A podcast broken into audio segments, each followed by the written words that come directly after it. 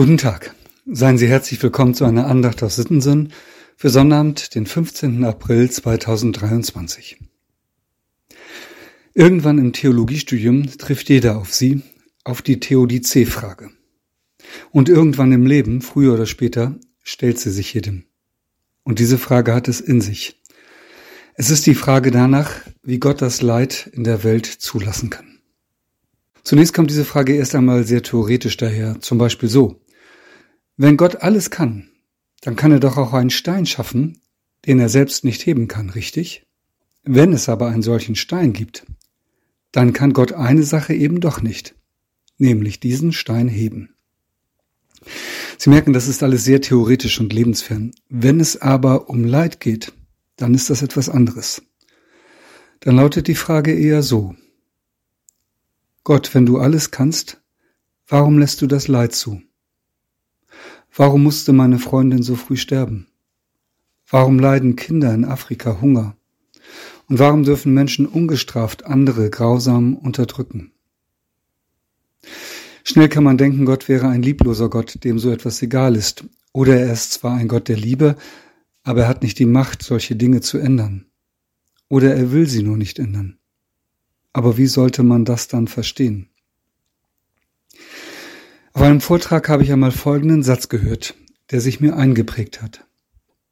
In unserem Nachdenken über Gott verzweifeln wir entweder an Gottes Allmacht, an seiner Liebe oder an seiner Verstehbarkeit. In unserem Nachdenken über Gott verzweifeln wir entweder an Gottes Allmacht, an seiner Liebe oder an seiner Verstehbarkeit. Das ist wohl wahr. Das ging schon Luther so.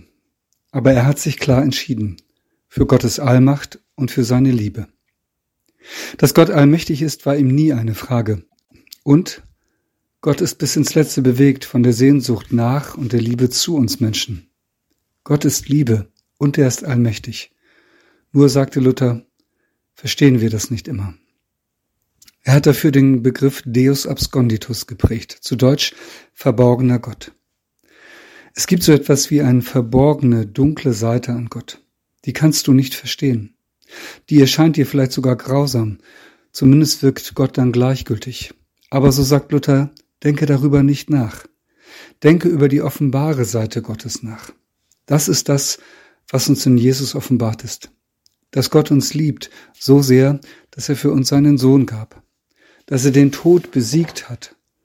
Dass er die Welt als einen Ort des Lebens und der Gefülle geschaffen hat und seine Gemeinde immer wieder stärkt und bewahrt. Und was ist mit der verborgenen, mit der dunklen Seite Gottes? Wir verstehen vieles nicht. Und damit müssen wir leben. Ich weiß, das ist schwer auszuhalten. Lieber würden wir die Sachen erklären und verstehen. Wir fragen nach dem Sinn und es ist kaum zu ertragen, wenn Dinge sinnlos geschehen. Aber manchmal sehen wir den Sinn eben nicht. Meine Lebenserfahrung ist übrigens diese. Es ist besser, diese vermeintliche Sinnlosigkeit auszuhalten, als sie mit vorschnellen Erklärungen beiseite zu schieben. Das haben Sie vielleicht auch schon einmal erlebt, wenn Ihnen ein trauernder Mensch gegenüber sitzt, der einen schlimmen Verlust betrauert, und Menschen versuchen, ihn mit einfachen Erklärungen zu trösten. Das hilft nie weiter. Manchmal muss man das aushalten. Weinet mit den Weinenden, hat Paulus gesagt. Manchmal muss man es zugeben und sagen, ich verstehe es auch nicht. Ich verstehe Gott nicht. Und manchmal ist die Zeit für dieses Gebet da. Gott, ich verstehe dich nicht, aber ich halte an deiner Liebe fest. Lass mich daran nicht verzweifeln. Der Lehrtext für heute weist genau in diese Richtung. In Römer 29 steht, Ja, lieber Mensch, wer bist du denn, dass du mit Gott rechten willst? Ich lade ein zu einem Gebet. Es stammt von dem lateinamerikanischen Bischof Dom Helder Camara. Er hat auch vieles nicht verstanden. Und weil er auf vieles keine Antwort hatte, hat er sich entschieden, auf Besitz und Macht zu verzichten und an der Seite der Armen zu leben. Obwohl er keine einfachen Antworten hatte, war er so ein Wegweiser für viele. Ich bete mit seinen Worten. Du bringst meine Bequemlichkeit durcheinander, Herr, erschütterst mein Selbstvertrauen, lachst über meinen unangebrachten Stolz, und bringst zu Fall meine Planungen, Träume und Ambitionen.